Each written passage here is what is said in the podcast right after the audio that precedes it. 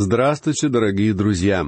Сегодня мы вновь возвращаемся ко второму стиху первой главы книги пророка Осии, в котором говорится «Начало слова Господня к Осии. И сказал Господь Осии, «Иди, возьми себе жену-блудницу и детей блуда, ибо сильно блудодействует земля сия, отступив от Господа». Здесь Господь приказывает Осии совершить нечто поразительное. Многие толкователи не хотят понимать эти слова буквально.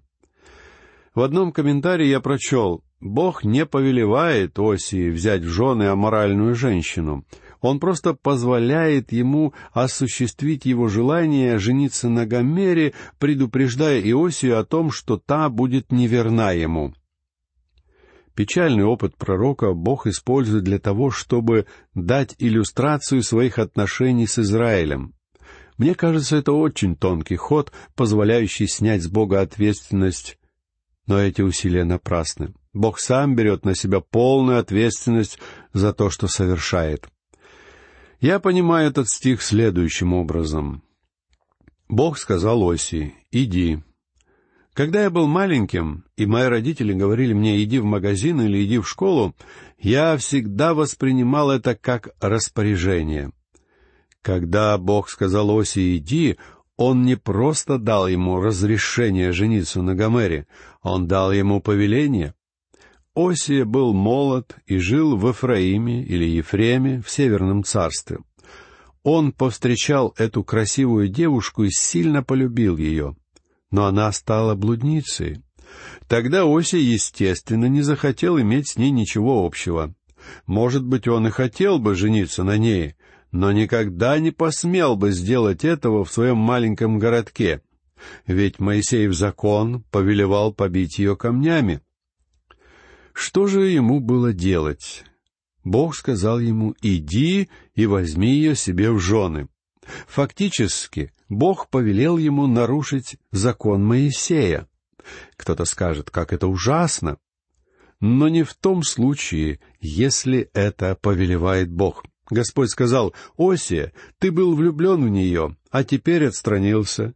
Я не хочу, чтобы ты расстался с ней.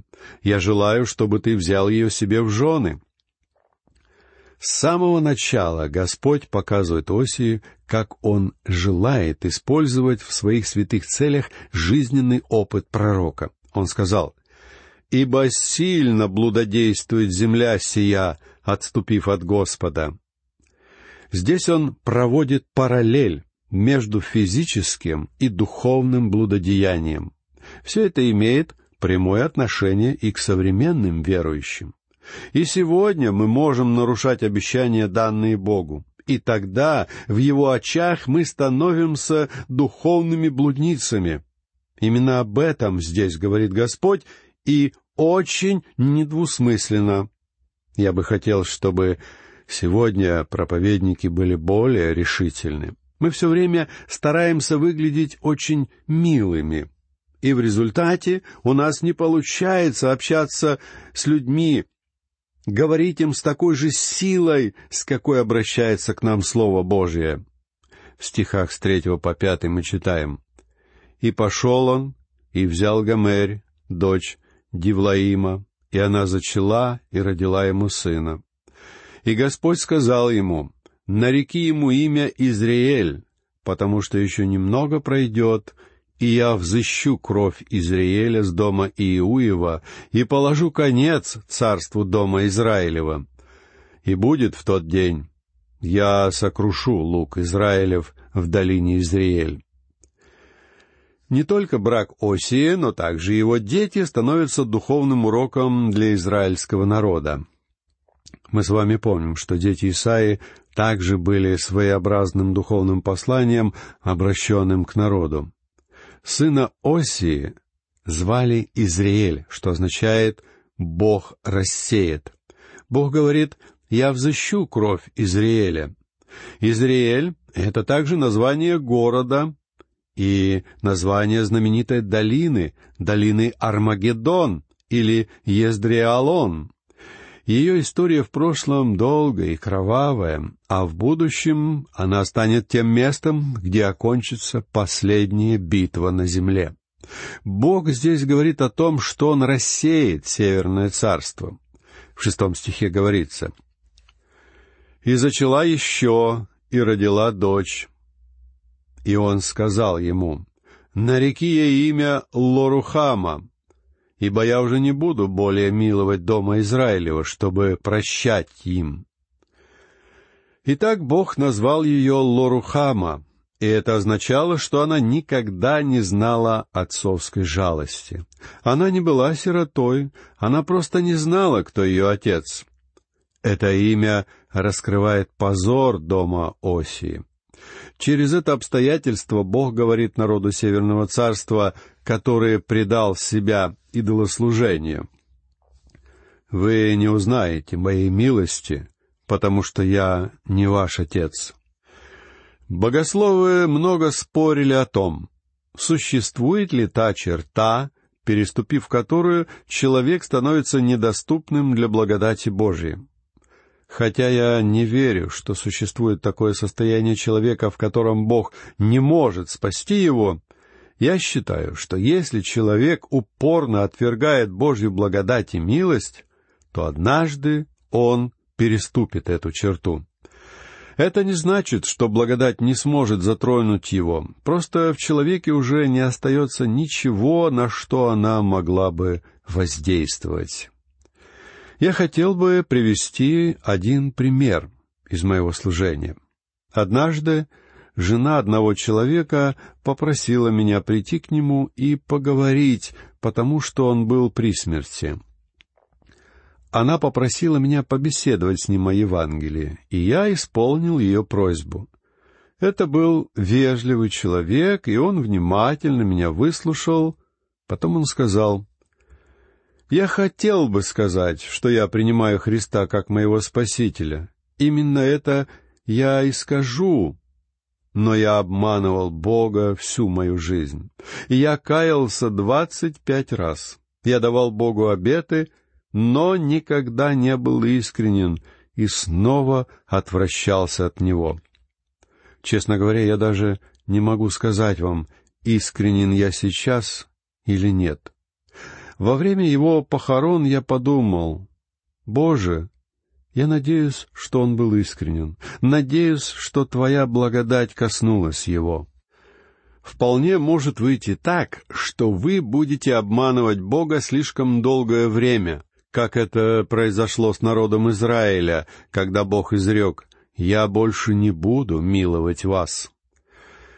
В седьмом стихе первой главы говорится «И дом Иудин помилую, и спасу их в Господе Боге их, спасу их ни луком, ни мечом, ни войною, ни конями и всадниками». Но, говорит Бог, я еще не готов осудить дом Иудин. Почему он желает уберечь Иудею, но не Израиль? Ради Давида. Бог сказал, что ради Давида он не будет разделять царство во время правления Соломона. Снова и снова он повторял, что ради Давида он спасет Южное царство. Кто-то осудит такой подход и скажет, что это несправедливо.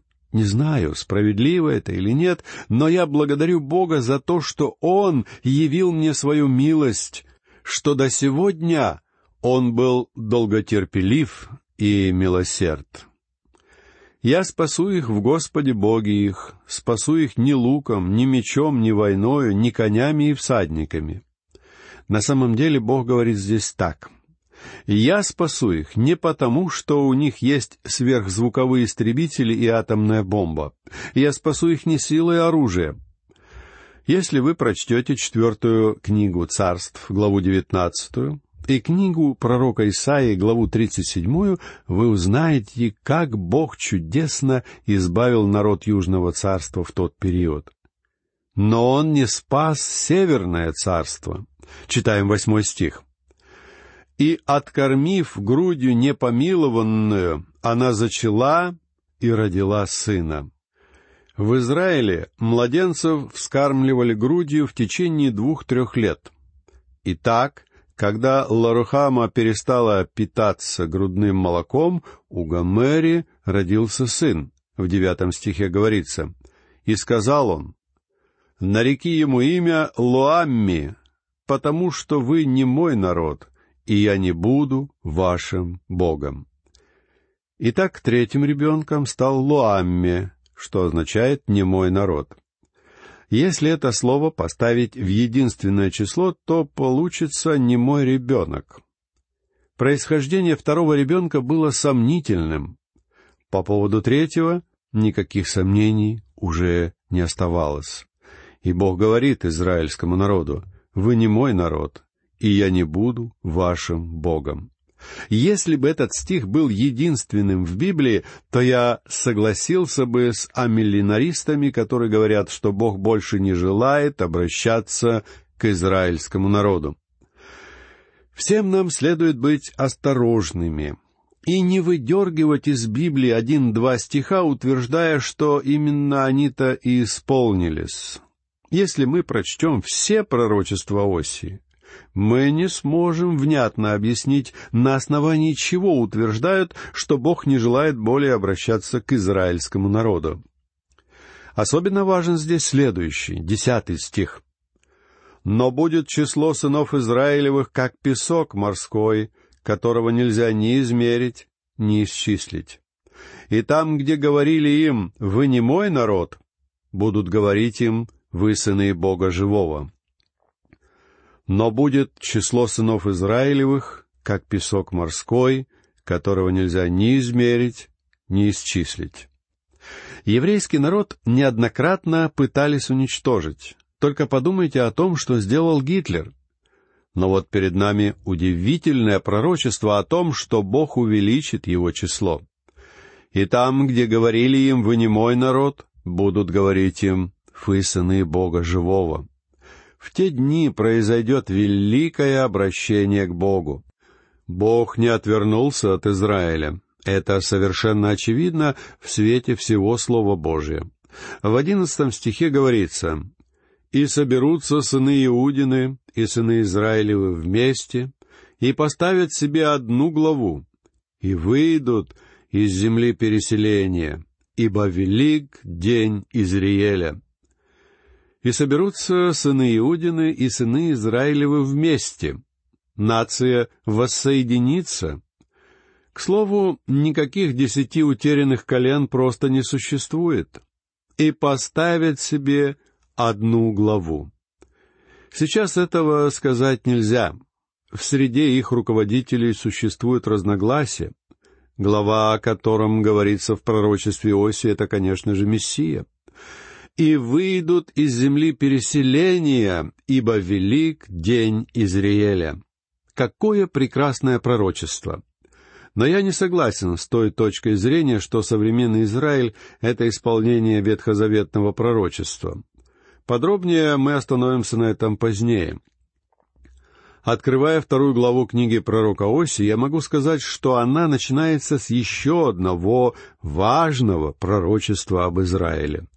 В последних двух стихах предыдущей главы мы увидели, что, во-первых, израильский народ сильно увеличится в числе.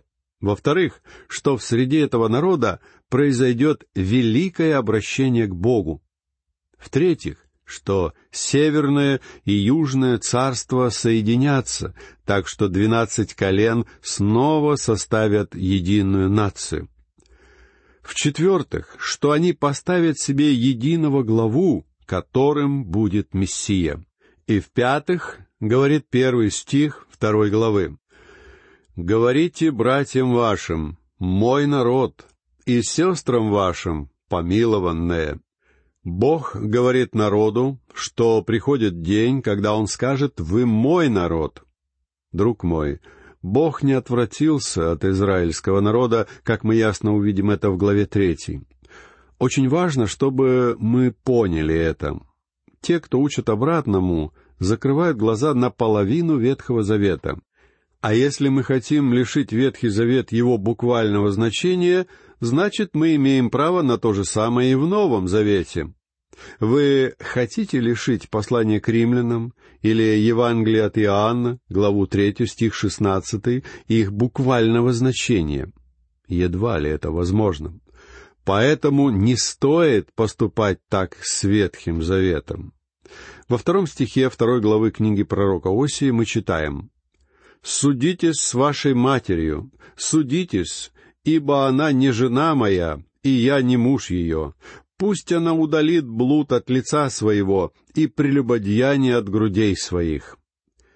Израиль, как и Гомерь, оказался неверным и вернулся к блудодеянию. Бог говорит о том, что грех Гомери — это грех нации.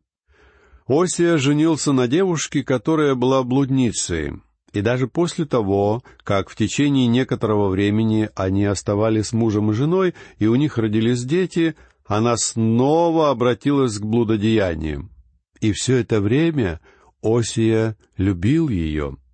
Величайший в мире грех — это не убийство, не воровство, не ложь, и даже при определенных обстоятельствах не прелюбодеяние.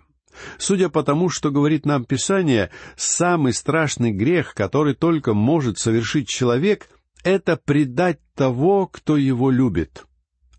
Какое отношение это имеет к нашей жизни? Каков величайший грех, который может совершить христианин? Многие считают, что это убийство, ложь или даже зависть. Но величайший грех — это неверность Богу, который искупил вас и любит вас. Друг мой, это величайший грех. Бог говорит, «Идите к вашей матери и убеждайте ее. Скажите ей, чтобы она вернулась ко мне. Скажите ей, чтобы она отвратилась от поклонения идолам». Далее, в третьем стихе читаем дабы я не разоблачил ее до нога и не выставил ее, как в день рождения ее, не сделал ее пустынею, не обратил ее в землю сухую и не уморил ее жаждою. Если она не раскается, Бог осудит ее. Что касается Осии, то здесь мы видим, что он не был столь мягкосердечен, как пророк Иеремия. Думаю, он сказал, если она будет продолжать заниматься тем, чем занимается, я предам ее побиению камнями, у меня нет иного выбора. Четвертый стих гласит, «И детей ее не помилую, потому что они дети блуда, и детей ее не помилую». Бог применяет грех нации каждому человеку, который является частью этой нации. Они незаконнорожденные дети, и Бог осудил их. Судя по всему, в тот период истории весь народ Израиля обратился к поклонению идолам. Бог говорит, что Он не смилуется над детьми Израиля, потому что они — дети идолослужения. Читаем далее стих пятый ибо блудодействовала мать их и осрамила себя зачавшая их, ибо говорила, «Пойду за любовниками моими, которые дают мне хлеб и воду, шерсть и лен, елей и напитки». И так она занимается своим ремеслом за деньги. Проституция связана с большими деньгами до сегодняшнего дня — Возможно, речь здесь идет о том, что Осия был небогатым человеком и не мог дать Гомере того богатства, к которому она стремилась. Поэтому она и стала блудницей. Таким же был и грех Израиля. Он обратился к идолам, что означало духовное блудодеяние. Израильтяне служили идолам так, как думали, что те даруют им пищу. «Пойду за любовниками моими, которые дают мне хлеб и воду». Эти вещи необходимы для жизни. Шерсть и лен, елей и напитки — это роскошь. И это при том, что все эти вещи все время даровал ей ее любящий Бог. О, неблагодарность рода человеческого, и особенно христиан, за все то, что Бог дарует нам. Я слышу столько жалоб по поводу повышения цен. Если и вы на это жалуетесь, то позвольте мне спросить вас. Вы сегодня ели досыта хотя бы один раз? Разве не так? Вам есть что надеть. Возможно, вы даже живете немного лучше. Как вы считаете, кто даровал вам все это? Возможно, вы скажете, я умный человек и много работаю, я обладаю всем этим благодаря своим собственным усилиям. У меня есть для вас новость. Бог даровал вам все эти материальные благословения. Именно Он дал вам ум, именно Он дал вам силы и здоровье, Он нашел работу для вас. Кроме того, именно Он создал землю с чистым воздухом и с чистой водой, освещенную теплым солнцем. А вы неблагодарны.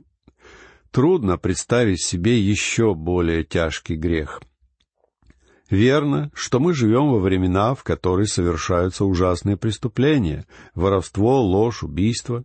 Но самые тяжкие грехи совершаются неблагодарными чадами Божьими.